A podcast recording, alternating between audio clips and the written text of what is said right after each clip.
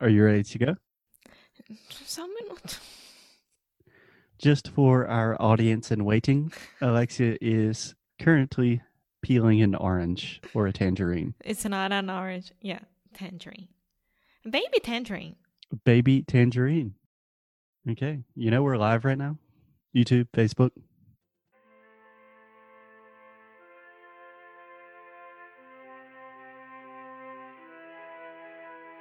Oi, pessoal, tudo bem? Bom, se você não sabe, vá lá no inglêsdenicro.com e deixa seu e-mailzinho com a gente para você saber tudo que acontece do lado de cá, tá?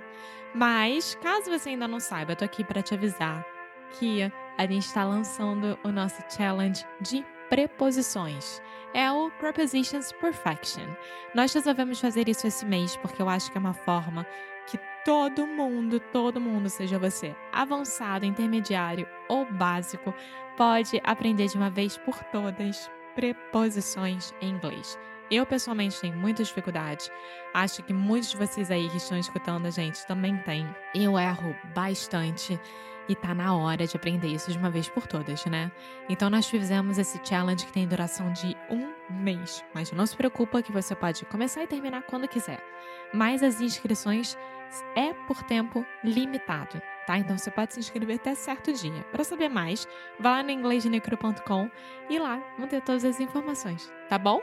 Então aproveite essa chance de uma vez por todas acabar com suas dúvidas com o Prepositions Perfection Challenge.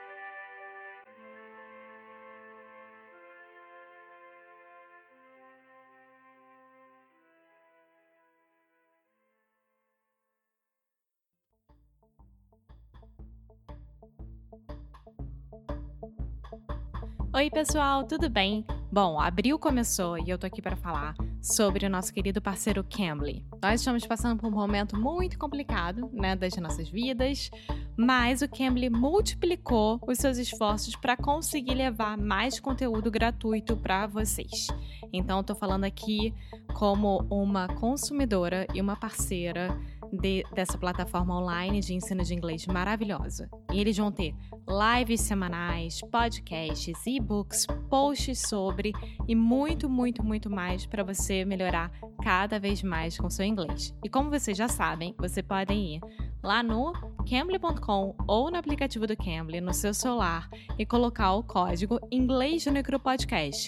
E uma coisa muito legal, você também pode dar para qualquer criança de até 15 anos de idade que você conheça, seja seu filho, filha, sobrinho, sobrinha, primo, prima, enfim, uma aula experimental de 30 minutos no Cambly Kids por apenas um real. Ou seja, é só você procurar aqui nas nossas show notes embaixo que vai ter o link lá direto, tá?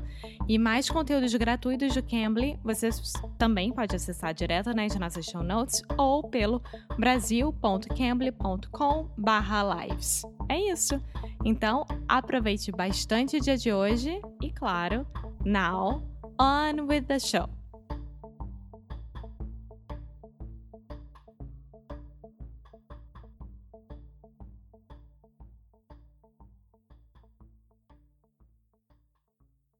Hello, hello. Hey guys, and welcome to another episode.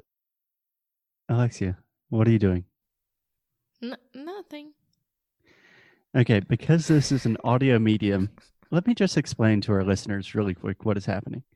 Alexia and I are recording this remotely because we are quarantined in different countries and different continents. And Alexia is mimicking, imitating me as I am giving the introduction to the show. But on the podcast, this just sounds like, which is not easy to edit. So, Alexia, how about we change this and you introduce the show for us? Okay.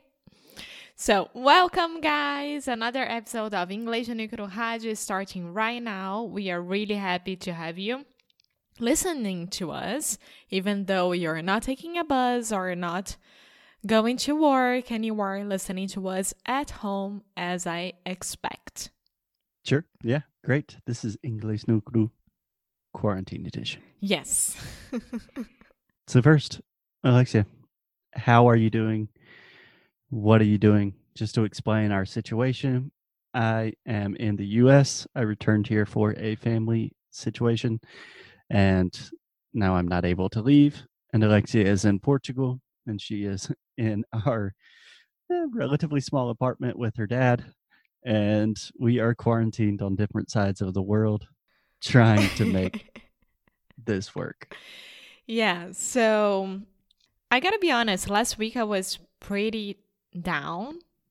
I wasn't feeling as good as I was a week before. Yeah. But you know a good phrase that I don't think you know? In English, we say down in the dumps. yeah, but this is so horrible when you think about what dumps are. What are dumps for you? For me, it's where you throw a body that you don't want anyone to recognize, like throwing in the dump, na lixeira, the big dump. Okay. Yes, a dump could be lixeira, but it does not necessarily mean that's where you're throwing dead bodies. And I think we will talk about this a little bit later in the show when Alexia is talking about the TV she has been watching recently. down in the dumps is like cute. Like, how are you doing today? Eh, a little down in the dumps. Okay. It's not like I'm down in the dumps, like grabbing this decapitated arm. Yeah. I mean, I, I wasn't extremely sad. I was just like, eh, not feeling well, you know? Mm, Yeah. This sucks. That's what I was thinking. Yeah. And this week you're feeling a little bit better? Yeah, I am. I think that this will continuing happening. This will continue, to Continue happen. happen. No, continue happening. yeah. The easiest way to say this is this will continue to happen or this will continue happening. Mm, Yeah. So you have two options. This will continue. what was the phrase you said? This will continue to happen or this will continue happening. So you can say to happen, the verb in the infinitive form, to happen, or happening, the gerund, the gerúndio, the ing verb. This will continue to happen. Yeah. So you're saying the situation will probably stay like this for some time. Okay, so I think that this will continue to happen because, I mean, we are in lockdown right now. So it's not normal for us to be inside the apartment without getting out to live your normal lives, right? Yeah. So what is just give us a general overview of what is the situation in Porto, Portugal when you say we are on lockdown right now? What does that mean? Are So, there is the military in the streets? No. Today is April 1st here, right? So tomorrow it was supposed to end the state of emergency, but we already know that our president, Marcelo, he will renew it for more 15 days. So mm, mm, mm. how long will he renew it for? 15 days. 15 more days. 15 more days, sorry. Okay. So can we pause just for a moment to embrace this beautiful mistake that Alexia makes and all of our cute little Brazilian boys and girls make all of the time? In English, we say more after the number. So Alexia said more 15 days, mais 15 dias. That Por is mais 15 dias. É. that is incorrect. In English, we always say more after the number. The way I remember this is in English, we say one more beer. Could I have one more beer? mais uma cerveja. So in Portuguese, é mais uma cerveja. Um mais antes. Mais in English, é uma mais cerveja. Okay, one more. Okay. So he's going to renew it for You say the day, 15 more and then days. you say more. 15 more days. Yes, 15 more days. Okay. So this means that all the restaurants and all the stores and everything will stay closed and Mhm. will be doing only the li- deliver delivery hmm and the supermarkets will continue open and all the health clinics and everything will continue open so That's Yeah. it. And then you walk on the streets, everything's so empty. And you go to the supermarket, you have lines to go inside and to be not that crowded. Mhm. Um, but I'm impressed. I mean, everyone is here is so serious about what's happening, and I'm so happy that they are following the rules and that they are understanding what's happening. And yeah, That's fantastic. So I believe in at least in the US, we are saying that for example, we are closing all non-essential businesses. So things like supermarkets, pharmacies, healthcare, those things remain open while other businesses are either forced to close or recommended to close. yeah, the same as here. Yeah. So it sounds like it is more or less the exact same situation in the US and in Portugal. In the US, it's a little bit complicated because we have different laws for each state. You have a question, Alexia? No, no, I have something to say that it's really, really cool. So I was talking to Virginia. Virginia, you guys already know her. She's been here before. She has a Virginia França. We recorded two podcasts with her, and I don't remember the episode. I want to say 338, but I think that's wrong. And it's called The Most Interesting Woman in the World, yeah. which she is. She is. Um, and she has a kid, and all the schools are closed, right? So, what do you do with the kids inside the house? So, the schools have decided to give classes online. Also, they are um, offering psychology services for the kids. Psychological services. Yes, so you can talk to a therapist. The oh, kid nice. can talk to a therapist and understand what's happening. And what about the what about the big kids? so the They have a big- special discount for for the big boys. no, but when she was telling me that, I was so so impressed by it. Yeah, Portugal has their shit together. Yeah. No free therapy for kids here in the United States. No, no, no, but it's not free. You have to pay, but I imagine that it's like 5 euros. You know, it's it is really small amount. And then they can understand why they can't see their friends, why they can't go outside, what's happening and to to try to uh, make the kids to remain calm and not anxious at all and I was so happy with that. Yeah. Yeah, I have to admit that I'm trying not to consume as much news about the coronavirus as I was at the beginning of the pandemic, just because it's exhausting. But the thing that still gets me and it makes me very emotional every time is when people talk about their stories with children. I was listening to an episode of The Daily a few days ago. I don't remember what days are anymore. But a reporter was saying like he told his little boy that it they're playing the inside game and that's why they can't go outside and like eventually his kid just broke down and was like i don't want to play the inside game anymore and started crying it's It must be Yeah. hard. It must be hard. But I, I, I, I'm really hopeful that now that Johnson and Johnson they just released a statement that they are gonna do the the vaccine in less than a year. okay so this company very big company we say johnson and johnson so you're saying john john but it's john just Johnson like my friend. Johnson. Yeah, Johnson, Johnson. Johnson. It's easier to to say it with a British accent. Johnson and Johnson. okay So I'm really hopeful. I have to Yeah. be. Yeah. So I was listening to a podcast about hope yesterday after I finished my run, after I finished some lady yelling at me, like, come on, Foster, you got this, run far run farther. Um and she used a phrase that really caught my attention. She said, This is just another forced opportunity. And I thought this was just a beautiful way to think about it.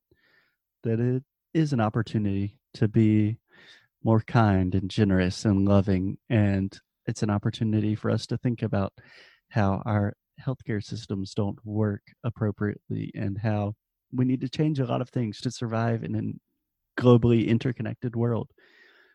But it's a forced opportunity. So we have to do it. And I thought, ah, that's such a good way to think about difficult times. Yes, and also my therapist, she told me yesterday a phrase from the most famous psychiatrist of Portugal. He's like 90 years old and he's still practicing.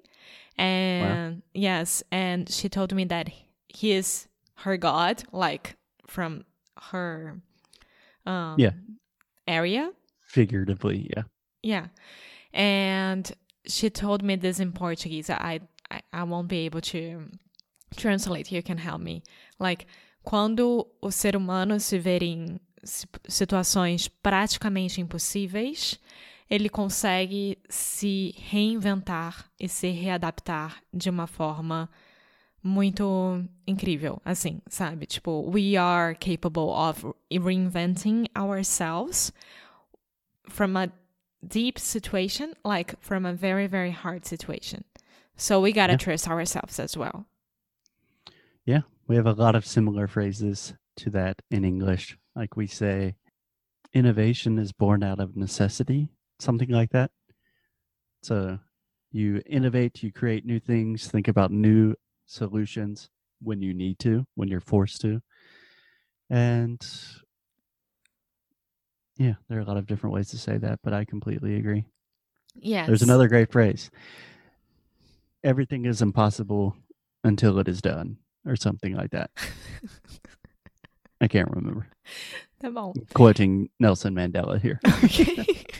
and the last thing that I would like to say is that I would never, ever, ever in my life gonna step into a zoo or oceanario again. In an aquarium never because what we are doing right now is exactly what the animals in the zoo and the fish in the aquariums are doing for the rest of their lives. Ha- you have not watched the tiger king yet. No. Okay in the next episode we will give you a lot of recommendations. I will be talking about the tiger king talking about zoos and tigers in south carolina and a lot of other weird stuff at the same time. But for now, Alexia, I have to go to a European Portuguese class online because está bem, está muito a, bem.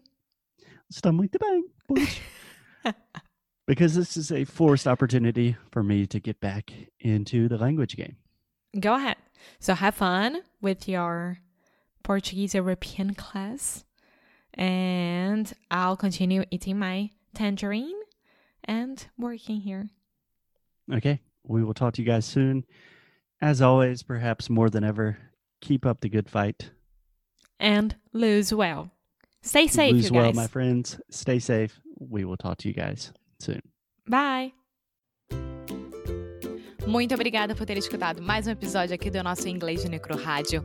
Como sempre, vou pedir para você deixar sua review, deixar o seu e-mail no nosso site inglêsdenecru.com, ficar de olho nas novidades que a gente sempre manda, nossos recursos grátis, enfim, todas as novidades que a gente puder, a gente vai estar compartilhando com vocês, principalmente por e-mail. Então, é isso. Eu quis aqui dar esse recado. Como sempre, obrigada pelo suporte e a gente se vê no próximo episódio, tá bom? Bye!